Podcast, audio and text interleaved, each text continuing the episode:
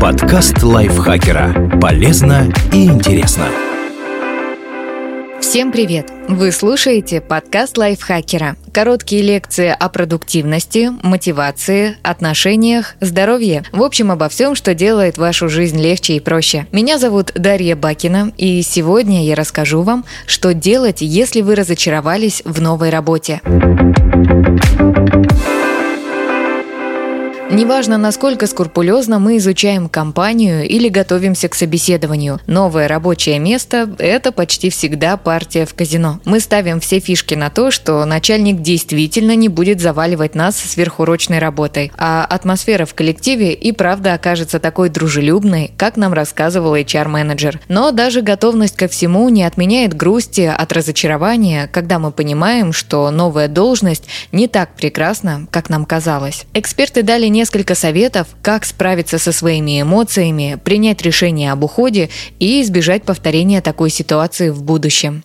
Найти главную причину разочарования. Чаще всего это чувство возникает, когда проходит воодушевление от новой работы или появляются первые сложности в общении с коллегами. Стоит сразу исключить несколько опасных сигналов, после которых точно пора уходить. По словам соосновательницы рекрутингового агентства Гиллиан Уильямс, к ним относится любое аморальное, неэтичное или даже противозаконное поведение. Например, вас никогда не должны ставить в ситуацию, в которой вам приходится отказываться от своих ценностей и принципов. Другая весомая причина для увольнения – ухудшение физического или ментального здоровья и рабочий стресс, который начинает влиять на личную жизнь дать работе время. Мало у кого получается мгновенно привыкнуть к новому месту или влиться в незнакомый коллектив, особенно при удаленной работе. Если ничего критичного в компании не происходит, дайте себе 3 или 4 месяца, чтобы освоиться поискать причину выгорания вне работы.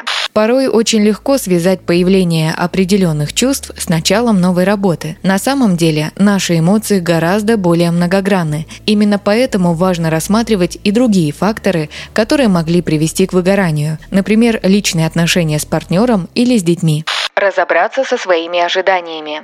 Еще одна причина, по которой мы испытываем разочарование – несоответствие нашей должности на бумаге и в реальной жизни. В таком случае дело может быть в недопонимании и стоит поговорить с руководителем. Эксперт по карьере Минда Хартс отмечает, что иногда нам кажется, что выход только один – увольняться. Но потом, когда мы начинаем обсуждать проблему с другими людьми, оказывается, что все нужное нам уже у нас под носом. Другими словами, если новый босс будет знать о ваших проблемах, он поможет их решить. Уйти с достоинством.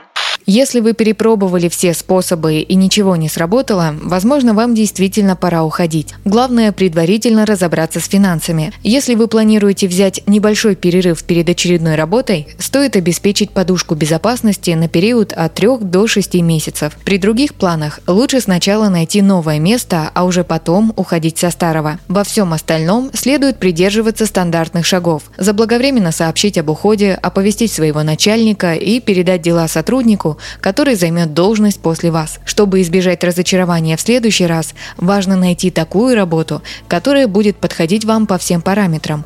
А для этого в первую очередь нужно разобраться в себе и в своих ценностях. Проанализируйте или даже запишите все ключевые факторы, которые важны для вас в работе. Добавьте как можно больше деталей, свои главные требования, ожидания, комфортный для вас темп работы и другие ее характеристики. Это поможет грамотно оценивать вакансии. Перед собеседованием разузнайте о компании побольше, а непосредственно у HR-менеджера можно уточнить, как будет проходить рабочий день, как общаются между собой сотрудники, как оценивается работа и какие возможности для роста существуют.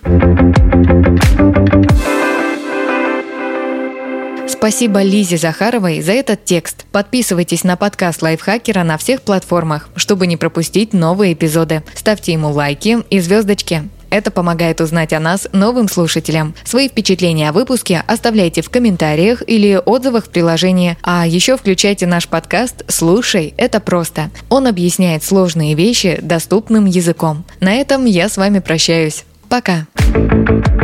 Подкаст лайфхакера. Полезно и интересно.